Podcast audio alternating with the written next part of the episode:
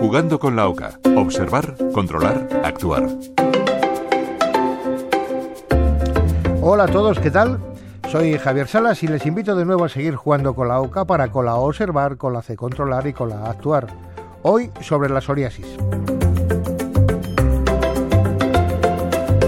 Pues empezamos a jugar y nuestra OCA nos dice que la psoriasis es una enfermedad inflamatoria crónica de naturaleza inmunológica con predisposición genética y con múltiples factores que la pueden desencadenar. Cualquiera puede tenerla, pero casi siempre comienza entre las edades de 15 a 35 años.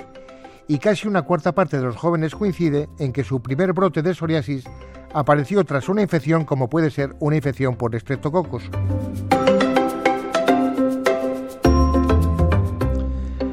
Comenzamos con la voz de nuestra boca para observar que las células cutáneas normales crecen en lo profundo de la piel y suben hasta la superficie aproximadamente una vez al mes. Pero cuando una persona tiene psoriasis, este proceso ocurre en dos semanas en lugar de las cuatro semanas, resultando una acumulación de células muertas en la superficie de la piel formando los parches de escamas. La psoriasis no es contagiosa. Esto significa que no se transmite a otras personas, pero sí parece transmitirse de padres a hijos. Los investigadores sospechan que la psoriasis se produce debido a una combinación de factores genéticos y ambientales. Aunque no se ha identificado ningún gen de la psoriasis como tal, pero esta enfermedad puede compartir partes de genes relacionados con otras enfermedades autoinmunes e inflamatorias. Esto podría explicar por qué los enfermos de psoriasis también pueden padecer otras enfermedades, como la artritis psoriásica, la enfermedad inflamatoria intestinal, la diabetes de tipo 1 o la esclerosis múltiple.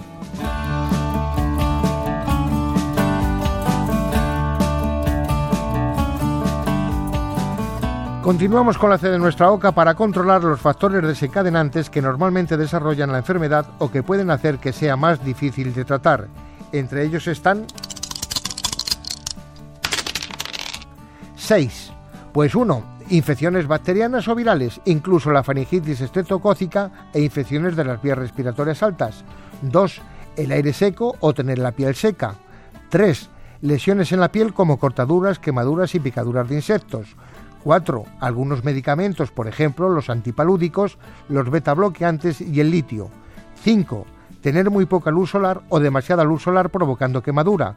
Y 6. El estrés y el beber demasiado alcohol.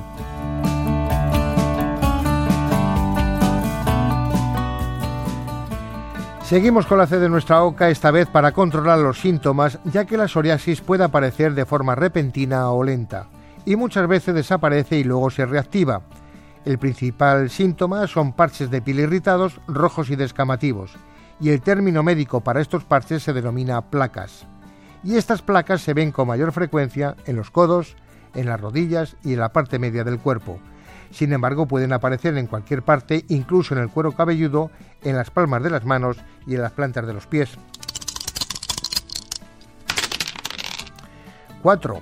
La piel puede estar 1. con comezón, también puede reaparecer y aparecer una seca y cubierta piel descamativa y plateada, que son las escamas.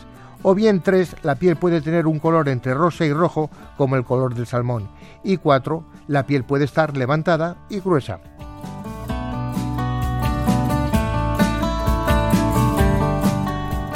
Continuamos con la C de nuestra boca para controlar los tipos principales de psoriasis. 5. 1. La psoriasis eh, eritrodérmica. El enrojecimiento de la piel es muy intenso y cubre una zona grande. Una segunda, eh, un segundo tipo, la gutata, que aparece en pequeñas manchas entre rojas y rosadas en la piel. Esta forma parece estar vinculada con las infecciones por estreptococo. Una tercera, la inversa. Se presenta enrojecimiento e irritación de la piel en las asilas, la ingle y entre la piel superpuesta. Una cuarta es en placa. Aparecen gruesos parches de piel rojos y gruesos cubiertos por escamas plateadas y blancas. Este es el tipo más común de psoriasis. Y 5. La psoriasis pustular. En este tipo observaremos unas ampollas blancas llenas de pus que están rodeadas de piel roja e irritada. Y nuestra OCA nos recuerda que por lo general su médico puede diagnosticar esta afección observando su piel, pero algunas veces se lleva a cabo una biopsia de piel para descartar otros trastornos posibles.